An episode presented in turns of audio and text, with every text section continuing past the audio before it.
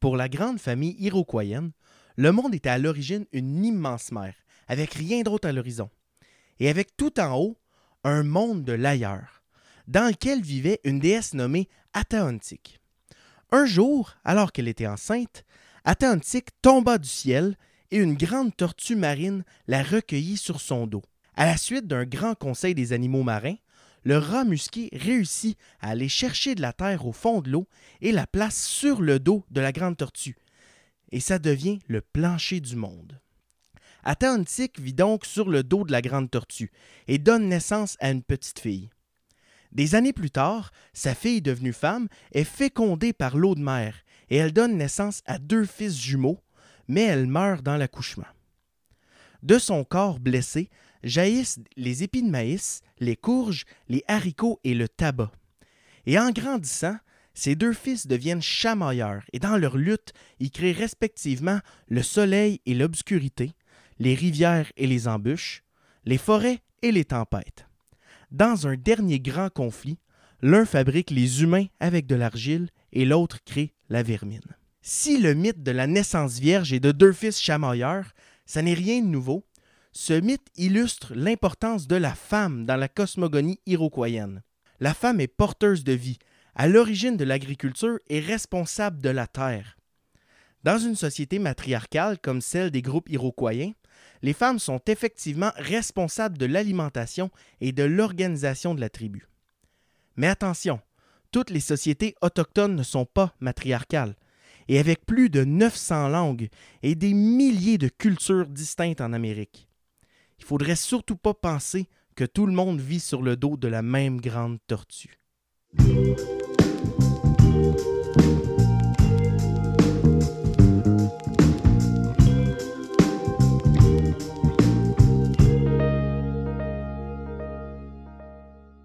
Bonjour tout le monde, mon nom est Joël Beauchamp-Monfette et je vous souhaite la bienvenue à la nouvelle émission historique Tous les chemins mènent à Montréal, dans laquelle nous embarquons ensemble dans une grande aventure historique, dans le but de retracer toute l'histoire de la région montréalaise. Pour ceux et celles qui voudraient en apprendre plus sur l'émission, un lien vers notre épisode pilote sera mis en bas dans la description. Vous pouvez écouter tous nos épisodes sur YouTube à Tous les chemins mènent à Montréal ou sur votre plateforme de balado-diffusion préférée. On a longtemps pensé que Christophe Colomb débarque sur un continent qui est pratiquement vide et colonise de grandes plaines habitables. Mais en fait, rien n'est plus faux. Les estimations des chercheurs divergent, mais au moment de l'arrivée des Européens en Amérique, le continent est déjà habité par près de 60 millions d'habitants, c'est-à-dire un peu plus que la population de tout l'Empire romain. Avec un si grand nombre, il faut faire attention avant de mettre toutes les cultures autochtones dans le même tiroir à chaussettes. Contrairement au mythe data antique, les premiers habitants du continent ne sont pas faits d'argile et déposés sur place. Ils arrivent en fait de très loin et sur une longue période. Au fil du temps et des migrations, les Autochtones vont se répandre sur tout le continent, en s'adaptant toujours à leur environnement immédiat. Comme on l'a vu au dernier épisode, cet environnement a un impact sur la culture de chaque groupe. Et donc, quand il se divise en une multitude de petits groupes, ben, une multitude de cultures apparaît. Chacun de ces groupes autochtones est donc un peu similaire aux autres parce qu'il a les mêmes origines que les autres. Mais en même temps, il est un peu différent des autres parce qu'il a son petit espace à lui. Il est pratiquement impossible de savoir exactement quand et comment les premiers groupes autochtones s'installent en Amérique. Les sources archéologiques et génétiques disponibles donnent plusieurs réponses, mais des réponses imprécises. Il est possible et même probable que des petits groupes soient arrivés par bateau de la Polynésie ou encore des îles Canaries. La théorie la plus répandue reste toutefois la migration à partir du nord-est de l'Asie par la Béringie. Selon cette théorie, la majeure partie de la population autochtone arrive dans une même vague de migration, mais c'est une très longue vague qui dure plusieurs milliers d'années. Entre 70 000 ans et 12 000 ans avant aujourd'hui, l'Amérique du Nord et l'Asie sont reliés ensemble par un corridor de terre entre la Russie et l'Alaska. Appelé Béringie, ce corridor est asséché grâce à une période de glaciation qui fait baisser le niveau des océans et emprisonne toute cette eau dans les glaciers, qui recouvre tout le nord de l'Amérique, incluant Montréal. La Béringie est quand même large de plusieurs centaines de kilomètres, et donc il y a assez d'espace pour que des mammifères s'établissent progressivement et évidemment pour que des groupes de chasseurs les suivent. Il ne faut pas voir le passage de la Russie à l'Alaska comme une traversée rapide. Le déplacement des groupes suit celui des animaux, parfois sur plusieurs générations, et tout en conservant des liens culturels avec leur famille qui est restée en Asie. Les chercheurs ne sont pas encore certains d'où vont les premiers Américains. Acculés au pied des glaciers de l'Alaska pendant longtemps, une théorie veut que les groupes soient descendus à pied par un passage dégagé des glaces à l'ouest de l'Alberta et jusqu'aux États-Unis. Mais il est aussi possible que les groupes aient migré par bateau le long de la côte pacifique, d'île en île en descendant vers le sud. Toujours est-il qu'entre 18 et 12 000 ans avant aujourd'hui, les populations d'Alaska traversent le Canada vers le sud. Et à partir de là, une grande division se produit entre les groupes. Certains vont s'installer dans les grandes plaines au centre de l'Amérique du Nord, tandis que d'autres descendent plus vers l'Amérique du Sud, les ancêtres de la civilisation Inca et de tant d'autres. Le peuplement de l'Amérique du Nord se fait donc à partir des groupes qui remontent du sud vers le nord, à mesure que les glaciers se retirent du nord du continent, et surtout à partir du moment où les troupeaux de mammifères qu'ils chassent s'installent sur le territoire émergé.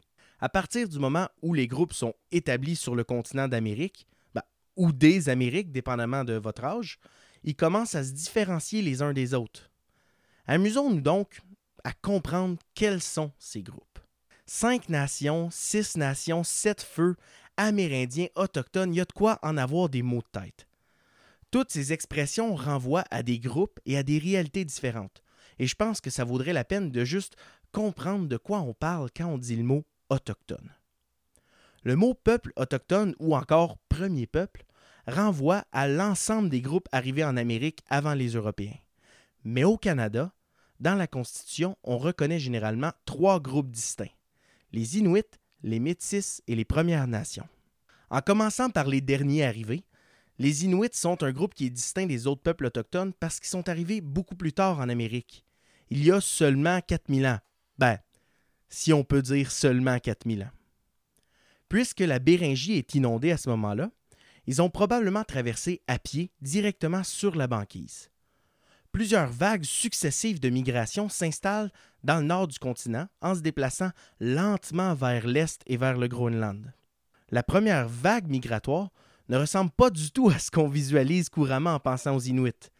Les Prédorsétiens, comme on les appelle, ben, ils n'ont pas d'igloo, ils n'ont pas de traîneaux à chiens ou de bateaux, et vivent presque exclusivement de la chasse aux mammifères terrestres.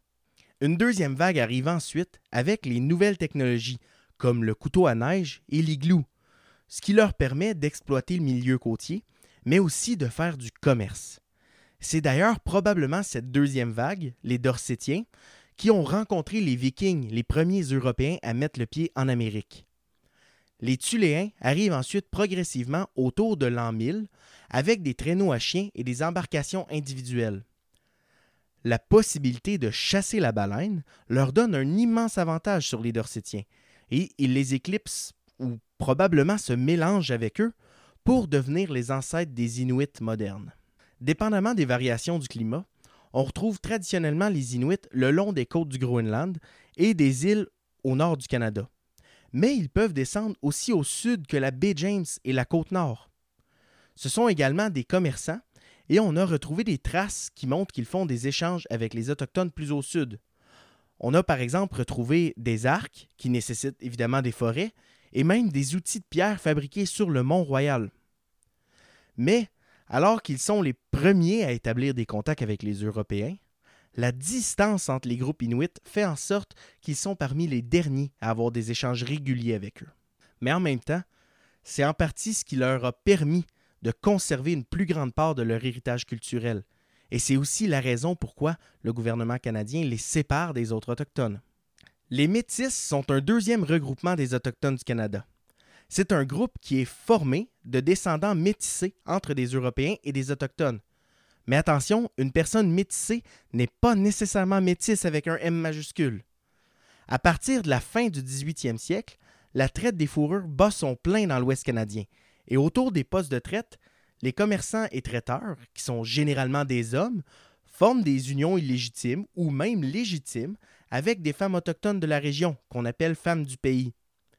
Métis avec un M majuscule, c'est donc un statut donné par appartenance à ces communautés plutôt qu'une ethnicité. Et d'ailleurs, on va voir au cours des prochains épisodes que l'ethnicité chez les Autochtones, c'est bien plus qu'une question de sang. Mais bon, on connaît beaucoup les Métis, en particulier au Québec, parce qu'à la fin du 19e siècle, la quête des droits de la part des Métis mènera à la formation des provinces du Manitoba, de la Saskatchewan et de l'Alberta. Les révoltes autour de Louis Riel, un métis francophone et catholique qui est exécuté par des Canadiens anglais de l'Ontario, c'est d'ailleurs la raison principale pourquoi au Québec on connaît si bien le mot métis. Les Premières Nations, c'est pas compliqué. C'est tous les autres, puis c'est ça.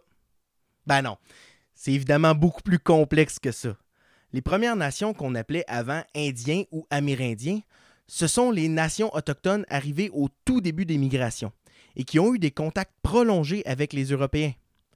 Ces contacts prolongés ont fait en sorte que ce sont ceux qui sont touchés à l'origine en 1876 par la loi sur les Indiens. Je le répète, hein, il ne faut pas penser que c'est tout un groupe uni et homogène. C'est purement et simplement un statut arbitraire qui est donné par le gouvernement canadien dans le but de les classifier. Avec aujourd'hui 634 Premières Nations au Canada et plus de 50 langages, c'est le regroupement autochtone le plus répandu et le plus diversifié au pays. Et dans le sud du Québec, les groupes qui deviendront les Premières Nations sont aussi les acteurs principaux de l'histoire de la région montréalaise. Et ça pour plus de dix millénaires. Je vous propose donc d'aller les rencontrer. Il y a environ 12 000 ans, les premiers peuples, qu'on appelle encore malheureusement les paléo-indiens, la science a encore du chemin à faire pour rattraper la réalité. Mais bon, ceux qu'on appelle les paléo-indiens arrivent des plaines de l'Ouest vers le nord-est du continent. Ils suivent encore une fois les troupeaux de gros mammifères qui jouent à l'air de glace. Ce sont surtout des petits groupes de chasseurs qui réussissent leurs attaques en piégeant les gros mammifères dans des enclos ou dans des marécages ou encore en les précipitant en bas d'une colline ou d'une falaise. Au menu du jour, un repas pour les gros appétits mammouth, mastodonte, paresseux géant, castor géant, chameau, cheval et grand bison. J'espère que vous avez faim. Et c'est un peu ça le problème. Il faut faire très attention avec, entre guillemets, le mythe du bon sauvage, parce que euh, le chasseur qui vit en harmonie avec la nature, c'est en fait un mythe créé par les, euh, encore une fois, gens civilisés. En fait, sans technologie pour transporter et préserver la nourriture, il faut manger les prises sur place et une part importante de la viande et des troupeaux entiers peut être décimée et perdue. Même en mettant les changements climatiques dans la balance, les humains et leurs techniques rudimentaires de chasse contribuent au déclin de tous ces mammifères géants qui disparaissent rapidement après l'arrivée des humains sur le continent. Et c'est un peu triste parce que je me dis, imaginez le burger de mammouth. Avec la disparition des gros mammifères, les techniques de chasse s'adaptent et à partir euh, d'il y a environ 7000 ans, la pêche et la cueillette viennent prendre une plus grande place dans l'alimentation des groupes autochtones. À la période qu'on appelle archaïque, la pêche et la cueillette sont beaucoup plus dépendantes des conditions locales, et on voit apparaître des adaptations locales et une distinction plus importante entre les cultures. Des nouveaux outils apparaissent aussi, comme les haches, les harpons et les couteaux, qui sont ensuite échangés sur tout le continent. On voit par exemple répandus d'est en ouest des objets de parure comme des coquillages qui viennent de l'océan Atlantique ou de la mer des Caraïbes, ou encore des ornements en cuivre natifs du lac supérieur. Avant l'arrivée des Européens, on appelle le sylvicole la dernière grande période préhistorique autochtone. Et à partir d'il y a environ 3000 ans, l'introduction de la poterie devient un marqueur important qui permet aux archéologues de différencier culturellement les groupes autochtones. Dans le sud du Québec, deux grandes familles linguistiques dominent la politique intérieure régionale, et je pense qu'il est plus que temps que je vous les présente. Ce sont les groupes de la famille linguistique algonquienne et iroquoienne. La grande famille linguistique algonquienne contient de nombreuses nations et qui ont une culture et une langue apparentées. Ce sont généralement des bandes qui ont une organisation sociale moins développée et plus patriarcale. Et ils ont plutôt tendance à être nomades et à couvrir un immense territoire parce que, année après année, ils suivent le cycle des saisons et de la nourriture. À l'été, ils se rassemblent parfois en grands groupes dans des campements temporaires ou à des endroits centraux situés près des grands cours d'eau, là où la pêche est particulièrement bonne. On peut penser, par exemple, à ce qui deviendra Tadoussac, mais aussi Montréal. C'est le moment de l'année où ils font le plus d'échanges avec d'autres groupes, et c'est un moment festif de retrouvailles, mais aussi le moment où ils sont le plus sédentaires, parce que les campements de pêche peuvent être dans la même région parfois pendant des millénaires. Lorsque l'automne arrive, il faut rapidement se séparer en petites bandes familiales avant que les cours d'eau gèlent. On ramasse donc tout ce qu'on peut pour l'hiver. On le met dans des canaux en écorce, qui sont d'ailleurs une invention de la grande famille algonquienne. À l'hiver, c'est la grande saison de la chasse. Le caribou est plus facile à chasser dans la neige grâce aux raquettes, mais en plus, le gel permet de conserver la viande plus facilement. Mais en même temps, c'est aussi la saison la plus difficile, celle où on manque de tout sauf de caribou. D'ailleurs, le Wendigo est un monstre sorti tout droit des contes des nations du nord de la grande famille algonquienne. C'est un monstre qui est créé lorsqu'un humain affamé devient cannibale. Pour les Autochtones, c'est une leçon sur le partage des ressources dans les temps difficiles et ultimement sur l'intérêt de privilégier la survie du groupe. Mais finalement, après les durs mois de l'hiver, l'abondance revient avec le printemps. On retourne vers la côte en faisant la chasse aux oiseaux migrateurs et en collectant leurs œufs. La seule ressource qu'on trouve partout, c'est l'écorce. Et les nations faisant partie de la grande famille algonquienne sont souvent vues comme une civilisation de l'écorce, puisqu'elle sert à tout faire. Pour se déplacer, ils sont les inventeurs du canot en écorce et de la raquette. Leurs maisons, qui ne sont pas des tipis, soit dit en passant, mais plutôt des wigwams, sont faits d'écorce. Et même les contenants pour le transport et la cuisson sont aussi faits d'écorce. Ce qui, vous en conviendrez, rend la cuisson un peu plus difficile. En fait, pour faire cuire les repas, on place des pierres chaudes dans le feu et quand elles sont brûlantes, on les met dans le plat et c'est comme ça qu'on fait chauffer la nourriture. Un problème avec les grands déplacements cycliques, c'est qu'au moment du contact, ça entre en conflit avec la façon dont la propriété est vue par les Européens. Parce que dans la grande famille algonquienne, la terre n'appartient à personne. C'est plutôt un lieu de passage et un lieu de chasse sans aucune ligne de division claire. D'autant plus qu'au nord, il y a relativement peu d'individus et donc peu de tensions. Plus au sud, par contre, les bandes sont plus nombreuses et plus peuplées.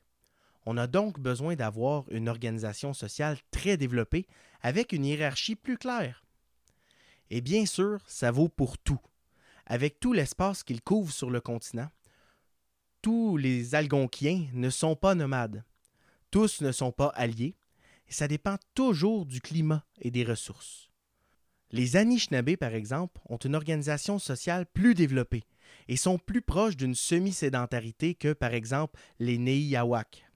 La grande famille algonquienne est la plus répandue en Amérique du Nord, avec des territoires qui s'étendent des montagnes rocheuses à l'océan Atlantique et du Labrador au Colorado.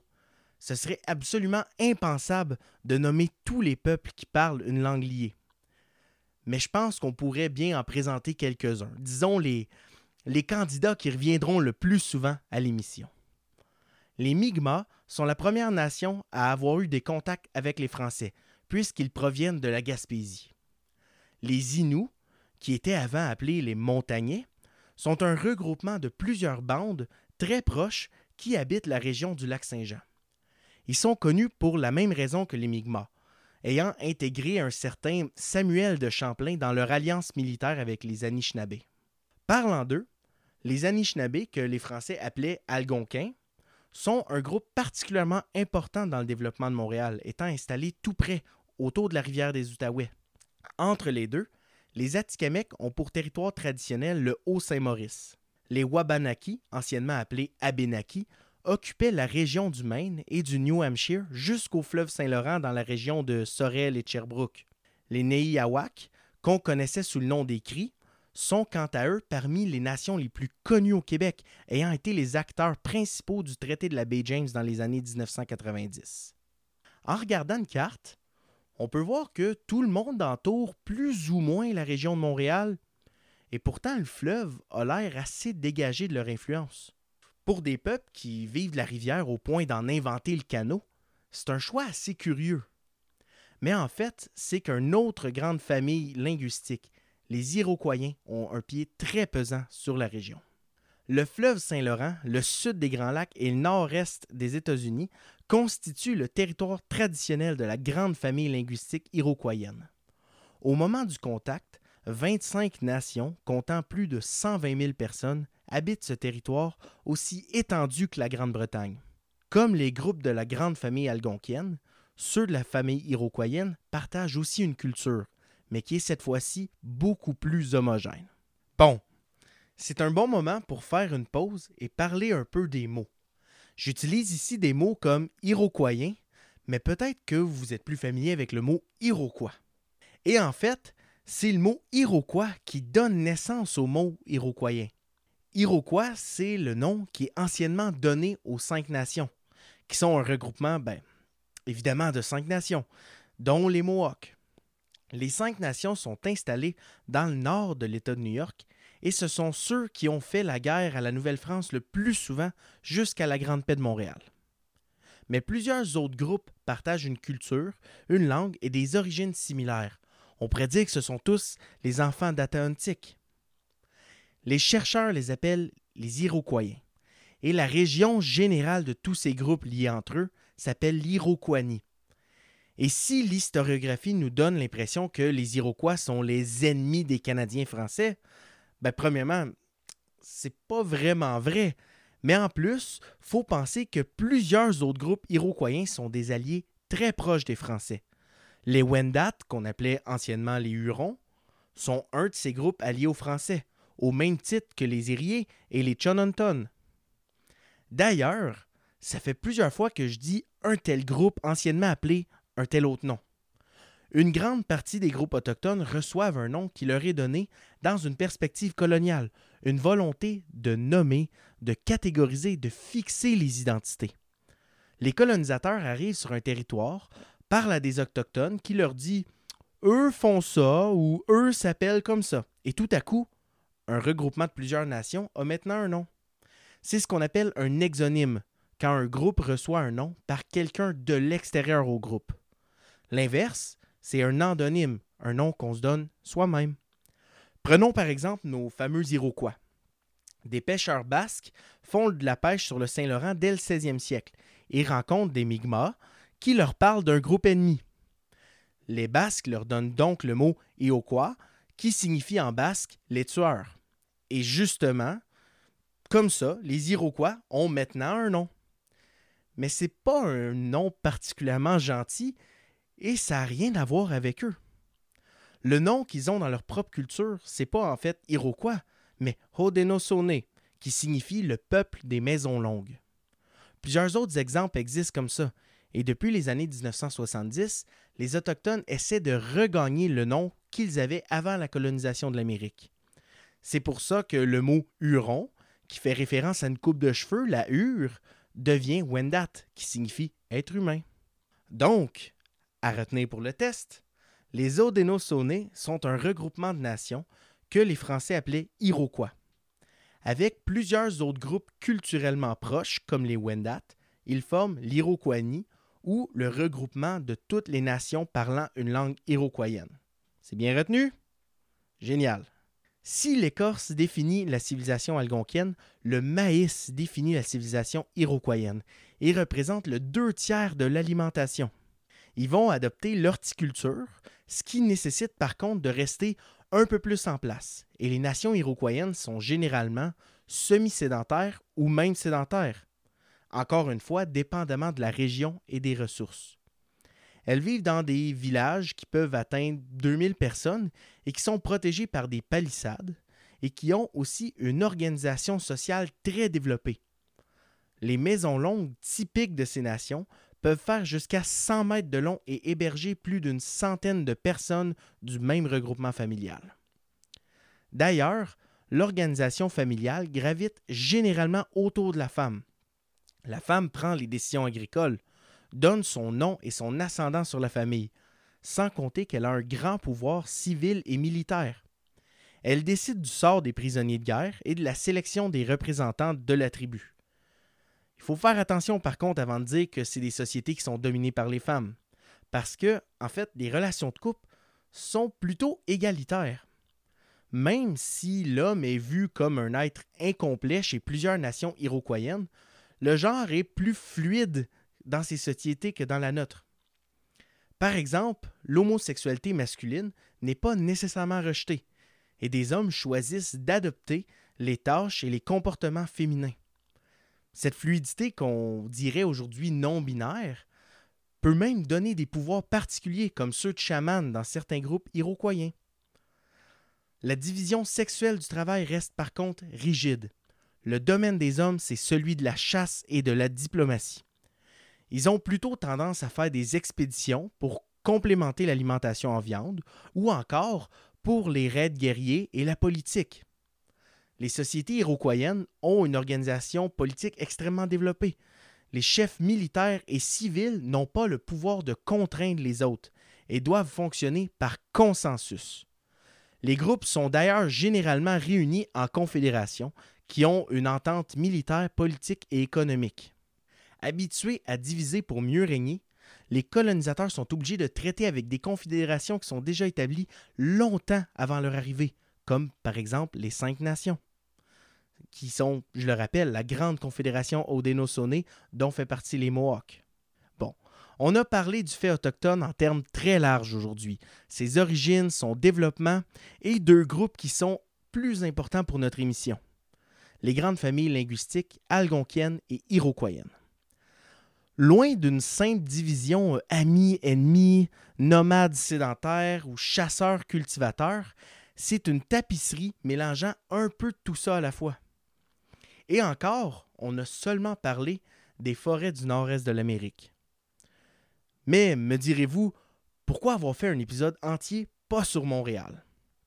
C'est qu'il reste un groupe de langues iroquoiennes duquel je n'ai pas encore vraiment parlé, les Iroquoiens du Saint-Laurent et ce sont ceux qui habitent la région avant l'arrivée de Cartier. Placés au centre, entre toutes les autres nations autochtones, ils ont une histoire particulière et un mystère à résoudre pour nous.